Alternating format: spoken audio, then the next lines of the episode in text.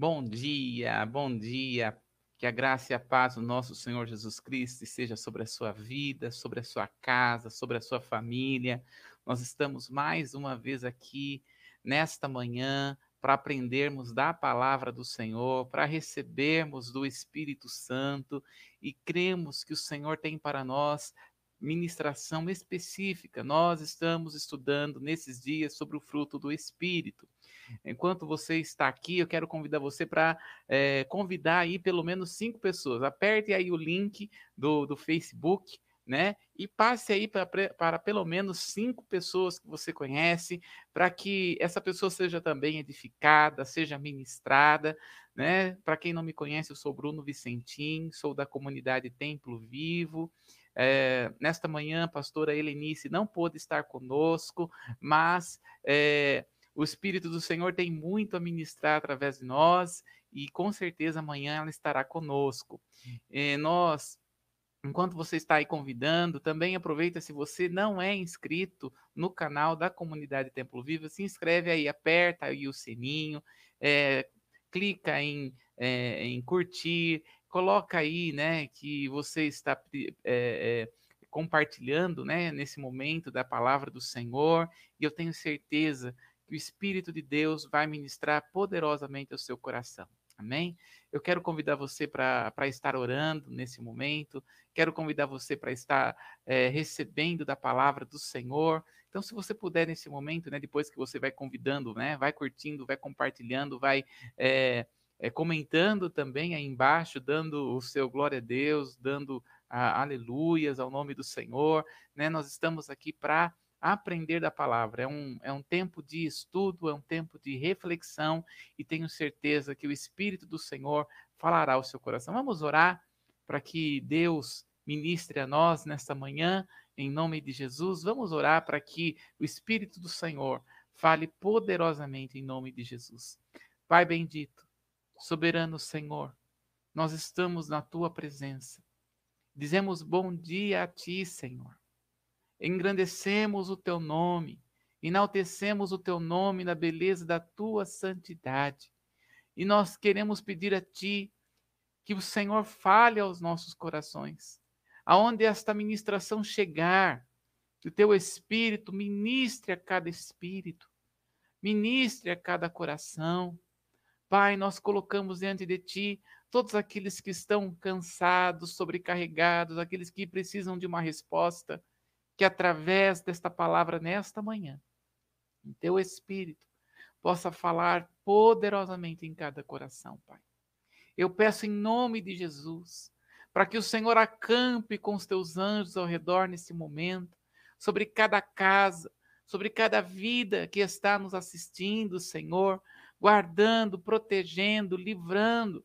Talvez nesse momento tenha alguém nos assistindo no presídio, no hospital, alguém que está assistindo, Senhor, passando por algum momento difícil. Oh, Deus, em nome de Jesus, entra com teu poder, entra com a tua unção nesse momento, Pai.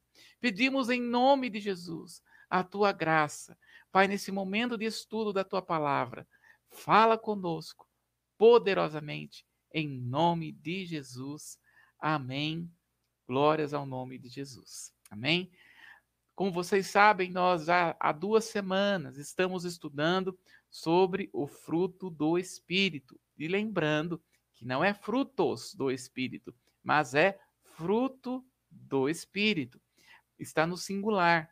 Então, é, estamos trabalhando aqui já faz duas semanas com esse aspecto, com esse respeito, e nós precisamos entender a respeito do fruto, e nós entramos na terça-feira no primeiro fruto, que é o fruto do amor.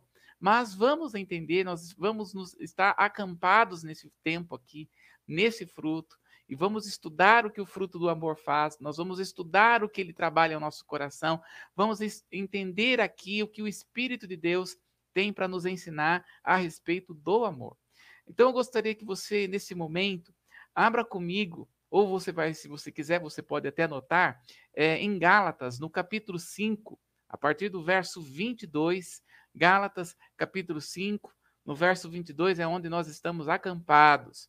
Diz a palavra do Senhor em Gálatas 5:22. Mas o fruto do espírito é amor, alegria, paz, longanimidade, benignidade, bondade, fidelidade, mansidão, domínio próprio. Contra estas coisas não há lei.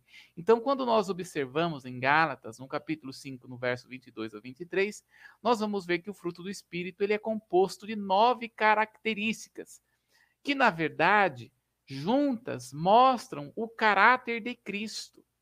E o primeiro caráter que, de, que vai mostrar aqui a respeito de Deus é o caráter do amor. Então, nós estamos aqui e vamos estudar a característica de cada fruto do Espírito e o que é a sua função e como cultivá-lo.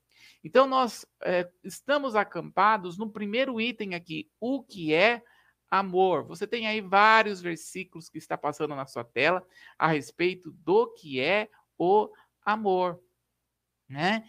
E aí, no primeiro aspecto, né, está aí o versículo de João, no capítulo 4, no verso 7, amados, amemos-nos uns aos outros, porque o amor, o amor procede de Deus e tudo aqui é tudo que é todo aquele que é nascido de Deus é, é, é, é, e conhece a Deus. Então, se nós nascemos do Senhor, nós precisamos expressar o amor. O amor que o Senhor está falando, até nós vimos, né, que existe sete aspectos do amor, sete nomes para amor. Geralmente nós conhecemos apenas três.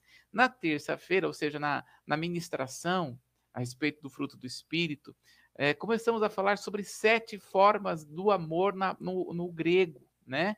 Não apenas existem três, mas existem sete palavras. Uma das palavras é no grego ágape, que é o amor incondicional, que significa o amor, o interesse e a busca do bem maior de outra pessoa sem nada querer em troca. Nós costumamos dizer que este é o amor do tipo de Deus. Veja, em João 3,16 está escrito aí, porque Deus amou o mundo de tal maneira que deu seu único filho, para que todo aquele que nele crê não pereça, mas tenha a vida eterna. Quando nós estamos falando do amor, você vê aí que a expressão de João, ele está dizendo que o amor, que Deus amou o mundo de tal maneira.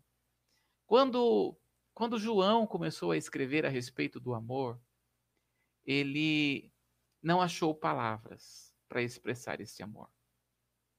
Quando João começou a falar sobre o amor, ele pegou as sete palavras que identificava sobre o amor no grego, não tinha nenhuma delas. Nem mesmo o amor ágape é o amor que nós costumamos dizer que é o amor de Deus, não é nem mesmo esse. Porque o amor de Deus, ele é incomparável.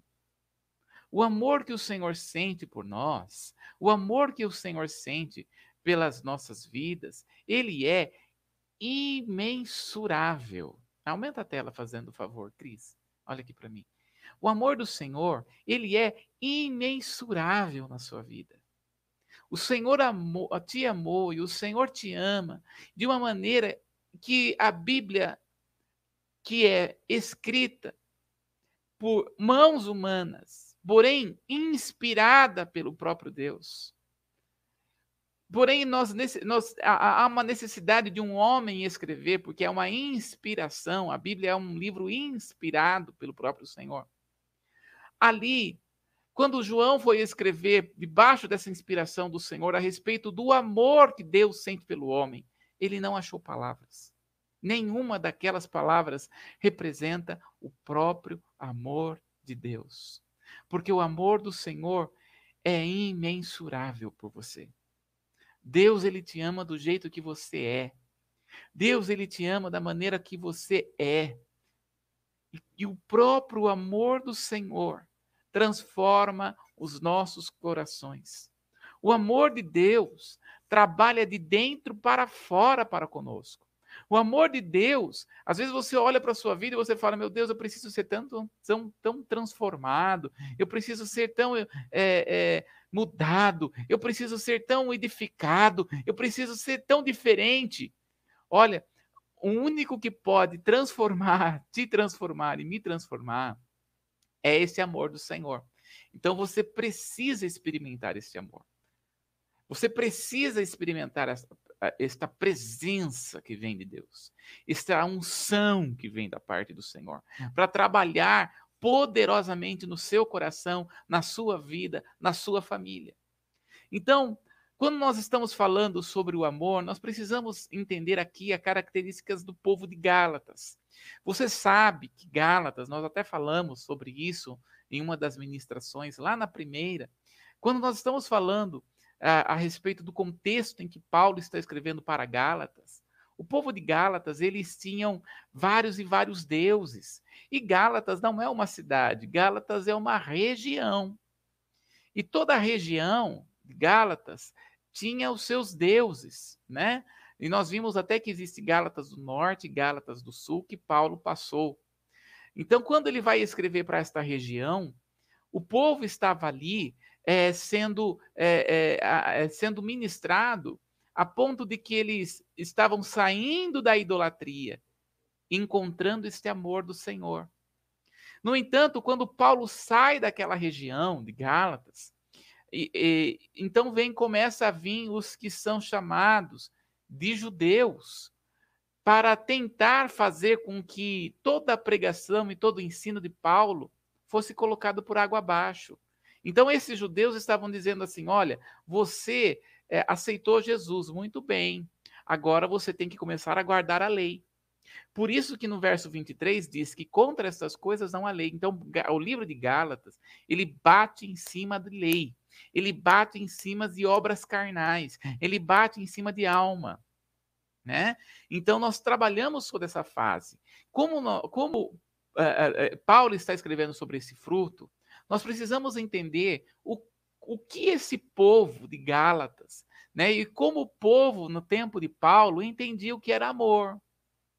Como nós falamos, a palavra amor são sete palavras. Mas o que verdadeiramente, verdadeiramente imperava, qual das sete palavras imperava, é, é, era mais usado naquele tempo para expressar o amor? Porque no português tudo é amor. Mas qual é a palavra que se expressava? Então, a, a, quando nós estamos falando ali da palavra amor, nós temos que lembrar de Corinto, né? E, olha, a região de Gálatas, a região ali, a cidade de Corinto, né? Eles eram totalmente influenciados pela cultura grega. Então, quando nós estudamos a palavra, nós também temos que estudar o que o, o, que o escritor, o que o autor, né? O autor é o Espírito Santo, o autor é o Senhor, mas o, o que o escritor também está querendo falar por detrás daquilo. Né? Então nós precisamos entender o que aquele povo de Gálatas entendia. E Corinto também, é, é, aonde nós vamos encontrar a canção do amor de 1 Coríntios capítulo 13, o que Paulo estava querendo dizer a respeito do amor. O que aquele povo entendia a respeito do amor. Então, para entender um pouquinho, nós precisamos ir nas regiões que mais falava-se sobre o amor naquele tempo, que era a capital do amor, né? É, que é a cidade de Corinto, né? Então, quando você tem aí uma foto da cidade de Corinto, veja aí, né? Aí é a cidade de Corinto, você sabe que esta cidade de Corinto ela está hoje assim, em ruínas, né? A cidade de Corinto. Ela é uma cidade em ruínas. Porém, na, na época de Paulo, esta cidade era muito próspera. Esta cidade era uma das cidades mais ricas do seu tempo. Era uma cidade com muitos habitantes. É, esta cidade era uma, é uma cidade portuária, né? ou seja, é uma cidade praiana. E uh, como havia muitos navios que chegavam nessa cidade, uh, eles, os navios chegavam, né? E depositavam, uh, depositavam todos os seus alimentos ali, né? Nesta cidade é que começou o que nós conhecemos sobre sindicato. Sabe o sindicato que nós conhecemos hoje? Pois é, esta cidade tinha um sindicato. Foi, foi nesta cidade aí que começou o, a respeito do sindicato, ou seja, o, a respeito dos direitos dos trabalhadores. Foi nesta cidade que começou. Porém, o sindicato ele ficava abaixo do templo é, de Apolo. né? Então você, quando você entrava na cidade de Corinto, tá aí uma imagem, né? Quando você é, entrava na cidade de Corinto, estava lá o templo de Apolo, que é o estereótipo da beleza masculina. Então, a, a, os, a, nesta cidade que tinha aí o templo de Apolo, é, tinha o templo, e debaixo desse templo tinha ali o sindicato, né? E debaixo, exatamente aonde se oferecia o sacrifício para Apolo, neste templo, porque o templo era uh, é, o templo era para é, adoração para Apolo, né? E debaixo da imagem, de dentro do templo, porque esta imagem que você está vendo é da entrada da cidade de Corinto. Além desta imagem, dentro do templo, na cidade de Corinto, tinha lá uh, a imagem de Apolo. E debaixo da, da, da, da desta imagem, aonde as, onde as pessoas que moravam na cidade de Corinto levavam sacrifícios, os sacrifícios ali eram animais, eram alimentos, né? É, levava bolo, para, para Apolo. Debaixo desse altar de Apolo é que se estava a, a, o, a, ali o sindicato. E especificamente debaixo, literalmente debaixo da, da imagem de Apolo, é onde é, era o lugar onde é, se tinha o restaurante do sindicato. Então, to, era como que todo alimento que os trabalhadores daquela cidade comiam já estavam consagrados, né, e estabelecidos com a benção de Apolo, né? Então, Apolo, né, também é conhecido como Febo, que significa brilhante. Na mitologia grega, ele é considerado deus da juventude e da luz. Ele é identificado primordialmente como uma divindade solar, uma das divindades mais ecléticas da mitologia greco-romana. Ele é, na mitologia grega, ele é filho de Zeus e de Titã Latona, né, ou conhecido como Leto, né? Uh, então, todos é, é, to, existe, né, toda uma história dentro da mitologia grega. Mas por que, que eu estou falando da cidade de Corinto? Porque uh, a cidade de Corinto, a adoração era para Apolo. Porém, não apenas para Apolo era adoração, havia uma forte adoração para Afrodite. Além do templo de Apolo, havia o templo de Afrodite. Você está vendo, você está vendo novamente a cidade de Corinto, e aí está o templo de Afrodite. E, Afro, e Afrodite é a deusa do amor, né? É por isso que existe a expressão afrodisíaco. Por quê? A, a, a como você está vendo aí nesse templo, uh, Afrodite era uma deusa da, é, do amor, principalmente do amor sexual. Uma vez no ano, é, para que o templo, porque era um dos templos mais formosos da época de Paulo, era um dos templos mais lindos da época de Paulo, para que este templo permanecesse bonito, as sacerdotisas de Afrodite, porque como ela é um templo de Afrodite, era uma mulher, então era apenas sacerdotisas que tinham, praticamente não havia homens, né? Havia mulheres. E essas mulheres, então, saíam deste, deste, desta, desta montanha, né? Que, onde ficava o templo de Afrodite, descia praticamente seminuas, e então é, elas acabavam tendo relacionamento sexual na rua, mesmo com qualquer homem que fosse, porque elas eram prostitutas cultuais. Você vai achar várias vezes essa expressão na Bíblia, prostituta cultual, principalmente em Gênesis capítulo 32, contando a história de José, de Judá e Tamar, né? contando a história de Judá e Tamar, que é, Judá pensou que Tamar, que era sua nora, fosse uma prostituta cultural e acabou tendo relacionamento com ela, onde no fim nasceu dois filhos, né?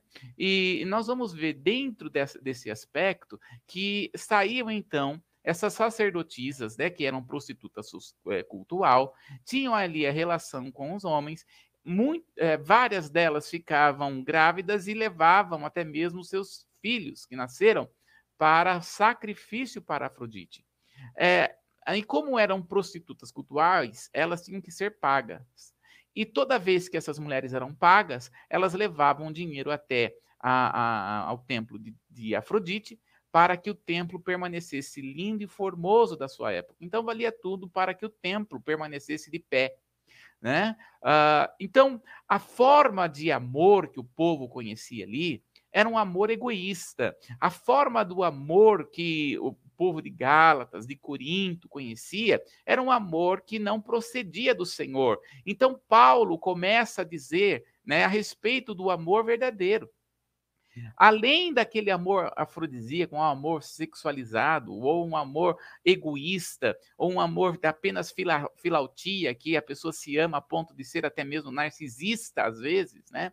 Um certo tipo de amor, de dose de amor a si mesmo é bom, mas quando se torna demais, se torna narcisista.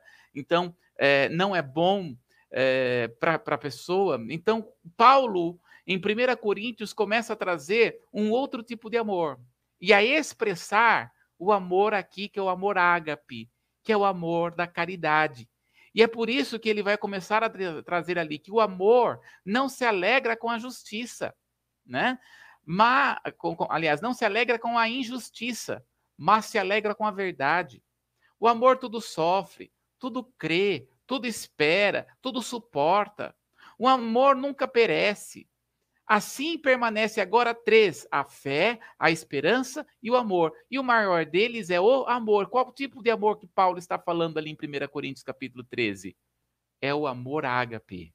É o amor da caridade. É o amor que faz sem esperar em troca porque aquele povo na cidade de Corinto estava vivendo um certo tipo de amor é, é, egoísta, não somente na cidade de Corinto, mas em toda a região onde a cultura grega foi influenciada. E lembra que a cultura grega influenciou, influencia até as nossas vidas nos dias de hoje.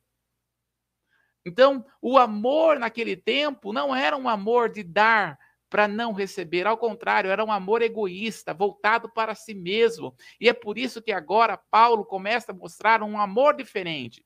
Um amor que naquela época não era pregado, um amor que naquela época não era anunciado, um amor que naquela época não era vivenciado. Agora ele vem dizer que o cristão, o fruto do Espírito é esse amor ágape. O fruto do Espírito é um amor que, que faz sem buscar retorno, que é para ajudar o próximo, que é para ajudar o irmão, que é para ajudar o necessitado, que não é para, é, para oprimir o pobre, que não era, que não era para oprimir é, aquele que não tem, não tem forma de viver, mas ao contrário. A igreja é expressa por amor de, de estender as mãos, de ajudar, sem buscar retorno.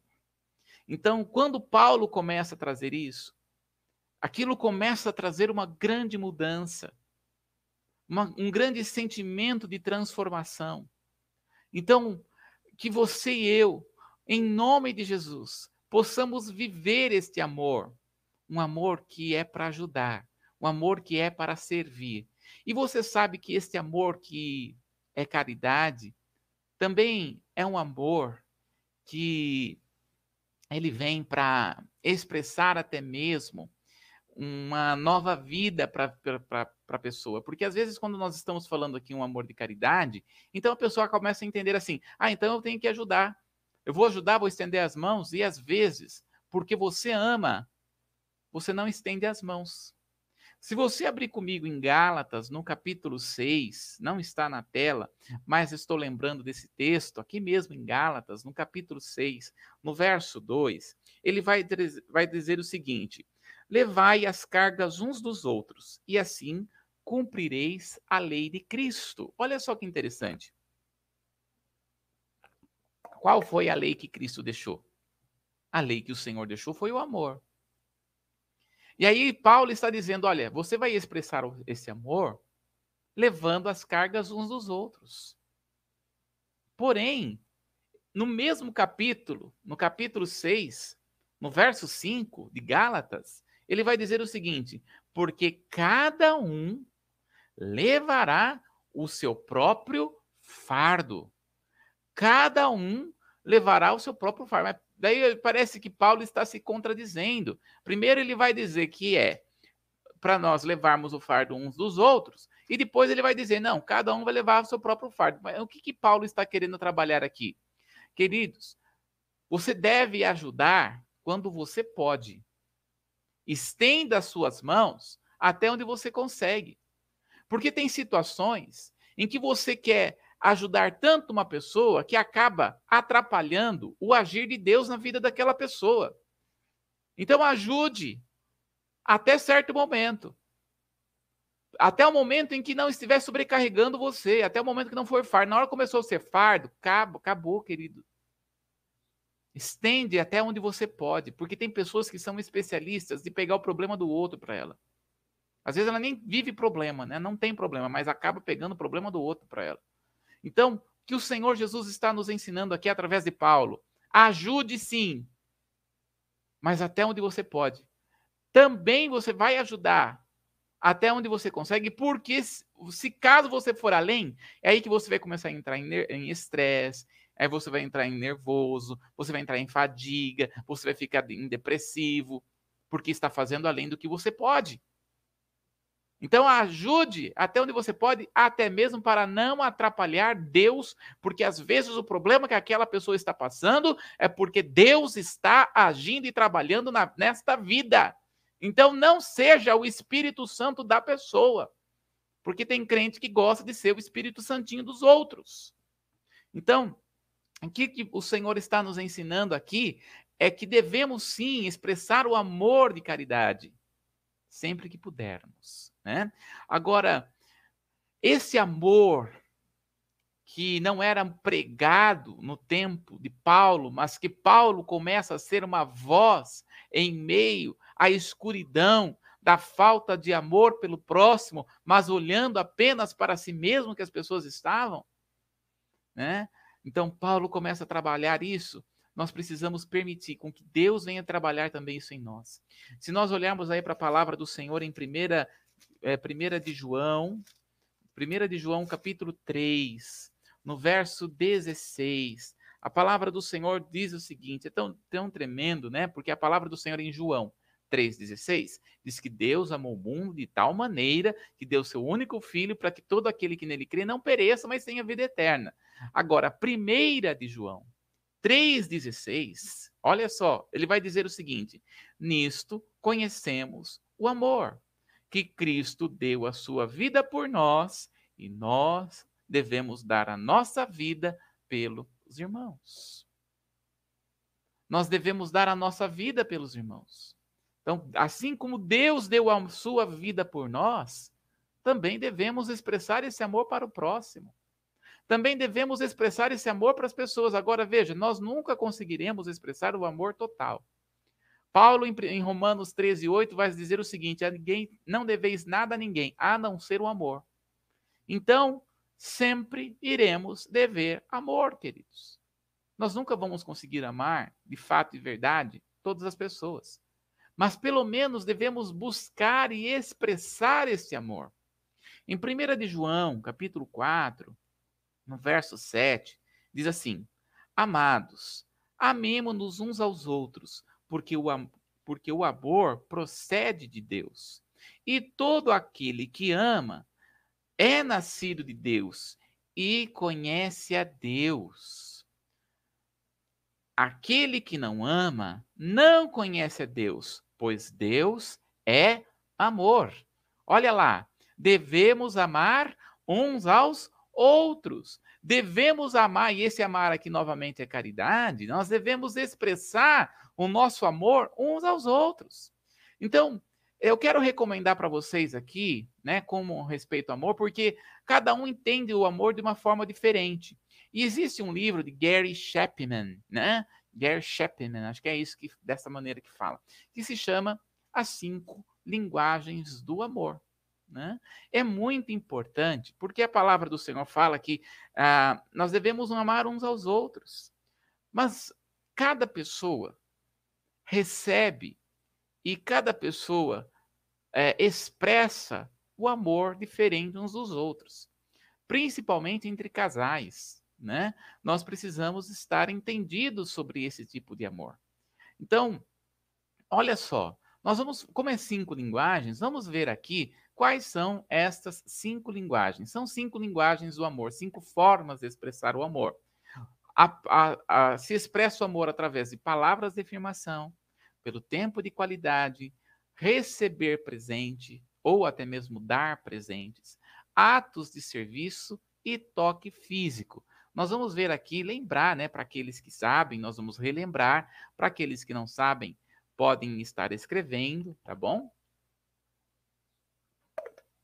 E para aqueles que quiserem é, esse slide a respeito das cinco linguagens do amor, você pode entrar em contato comigo que eu vou mandar para você o slide, tá bom? Sem problema nenhum. Então, Vamos ver aqui cada uma destas linguagens e como é importante. A primeira linguagem que nós falamos é a linguagem de palavras de afirmação. Em Provérbios 12, 25 diz: A ansiedade no coração deixa o homem abatido, mas uma boa palavra o alegra. Olha só, Mark Twain disse: Posso viver dois meses posso viver dois meses com um bom elogio, né? A palavra de afirmação é uma das características mais profundas do ser humano. É sentir-se amado e apreciado. Então, é, as palavras de afirmação vêm com elogios verbais, dar o ânimo verbalmente. Então, uh, o que, que é essa palavra de afirmação? Esta palavra de afirmação é quando nós trazemos palavras boas. Às vezes você vê é, alguém fazendo alguma coisa boa e você traz uma pequena, um pequeno elogio. E como aquela pessoa entende uma palavra de afirmação, ela recebe o amor através de palavras de afirmação, ela já ganhou o dia.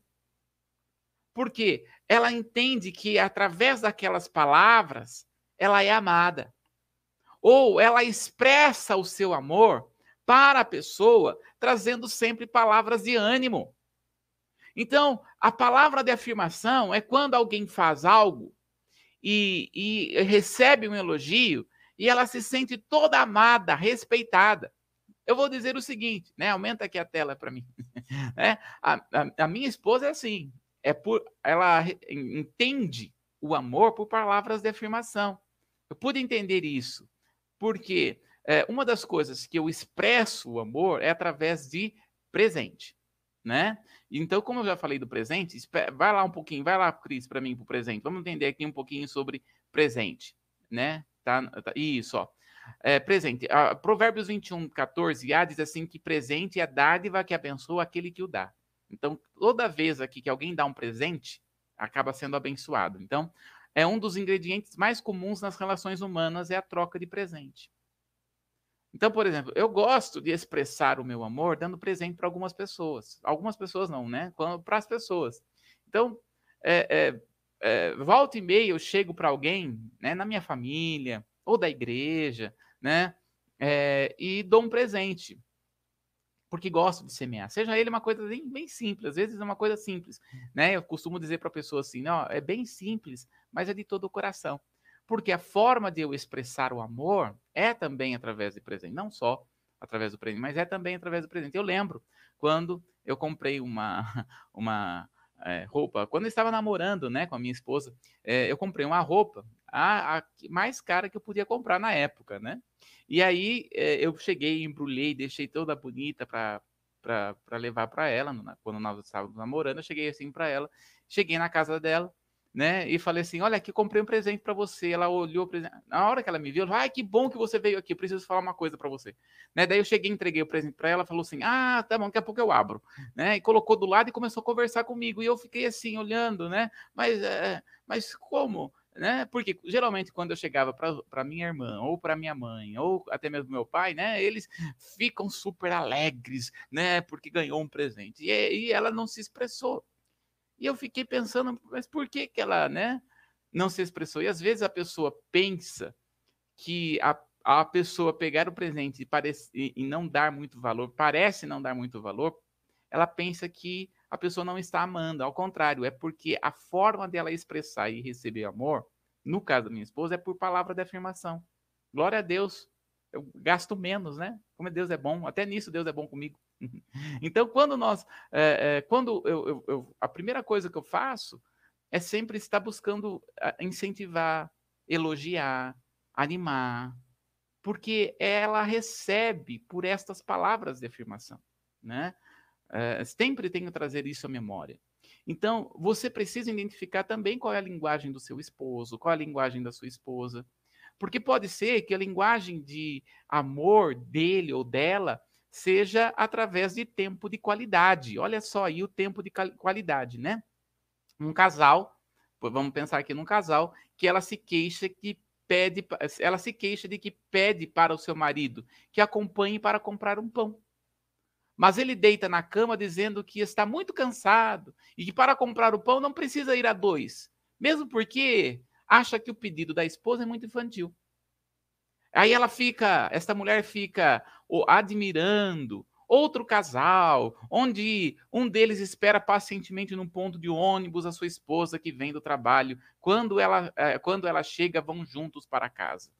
Então, essa pessoa que tem o tempo de qualidade, tem a ver com a intimidade, com o fato de centrar, centrar minha atenção com a outra pessoa.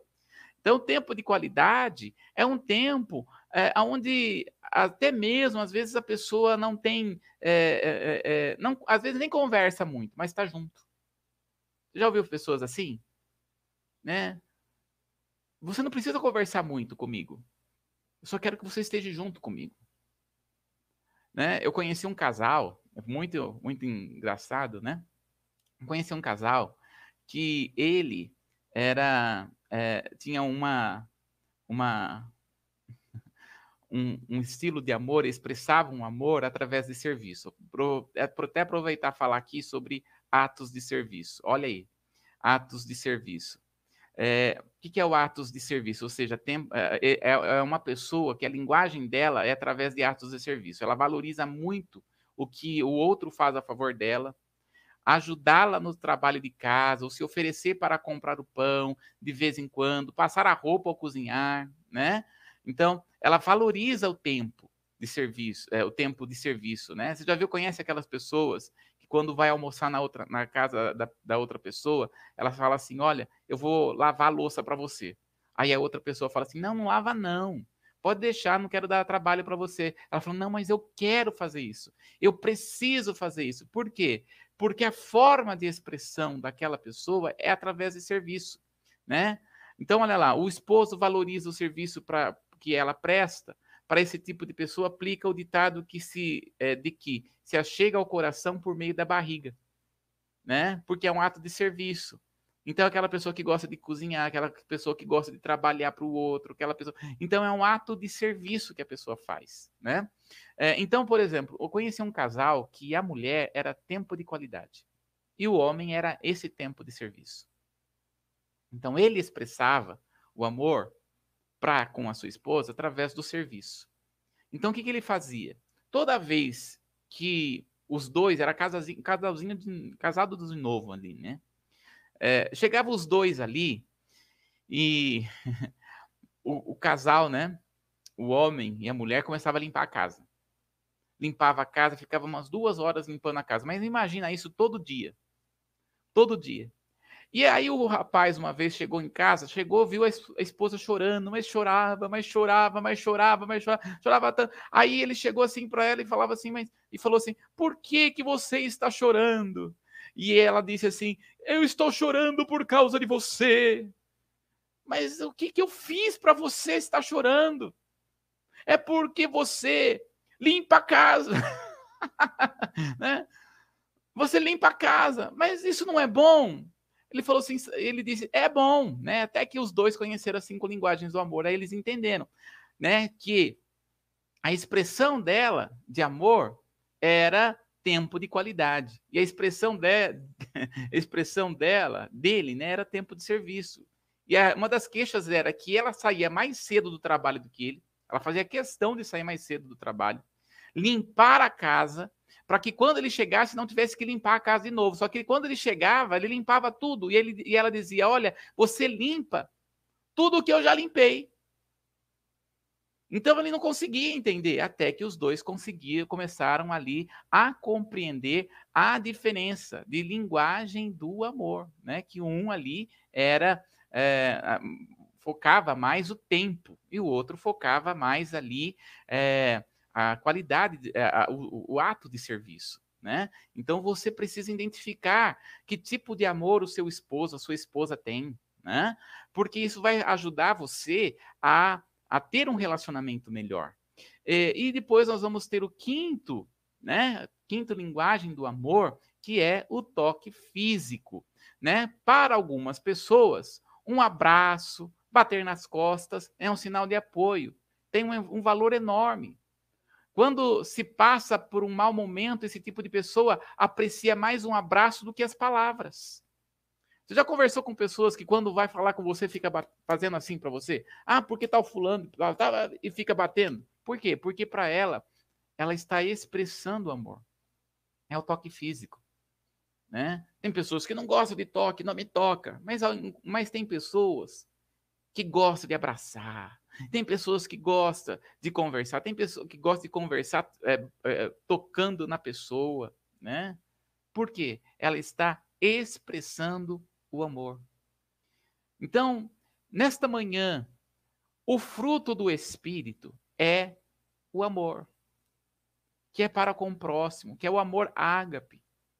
Mas também fica aqui uma pergunta: qual é a sua linguagem de amor? E você que é casado, conhece e reconhece a linguagem do amor do seu esposo e da sua esposa? Consegue identificar? Porque certamente você conseguindo identificar, muita coisa na sua vida vai melhorar. Amém? Nesta manhã, nós vamos ficar por aqui e eu tenho certeza que o Senhor ministrou seu coração e nós vamos orar nesse momento em nome de Jesus. Amanhã nós continuaremos falar sobre o amor. Né? Nós trabalhamos aqui o que é o amor. Agora nós vamos começar a, a, a entender o que o amor faz na nossa vida. O que, que o amor, a partir de amanhã, nós vamos exatamente trabalhar nesse aspecto.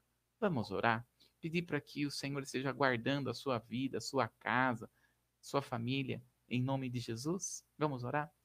Pai bendito e soberano Senhor, nesta manhã agradecemos a Ti pela Tua palavra. Tu és o Deus de amor, não é Afrodite, a deusa do amor, que é amor. Não é Apolo, não é nenhum Deus desta terra mas tu és o verdadeiro amor. Amor que não se pode se comparar nesta terra.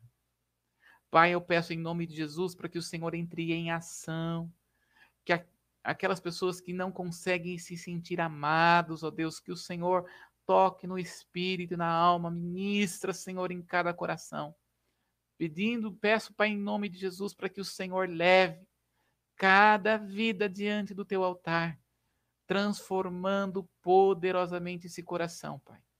Tu és a fonte a jorrar, que nunca para, Senhor, esta fonte, que é impossível de ser impedida esta fonte, Pai, Tu és a fonte. E eu peço para que o Senhor possa inundar este coração que está nos assistindo nesta manhã com a fonte de água viva, que é o Senhor, que é a tua palavra pois tu és a, tu és a fonte do amor. Ministra, Senhor, o teu amor sobre este coração. Revela, Senhor, e traz um novo tempo para esta casa, para esta família, em nome do Senhor Jesus. Amém. Amém. Glória a Deus. Deus abençoe sua vida, sua casa. Amanhã estaremos de volta. E lembre, né, aí de se inscrever no, no canal do Templo Vivo, de, de curtir e de compartilhar com 5, 10 pessoas aí, que com certeza será uma bênção também para elas. Deus abençoe.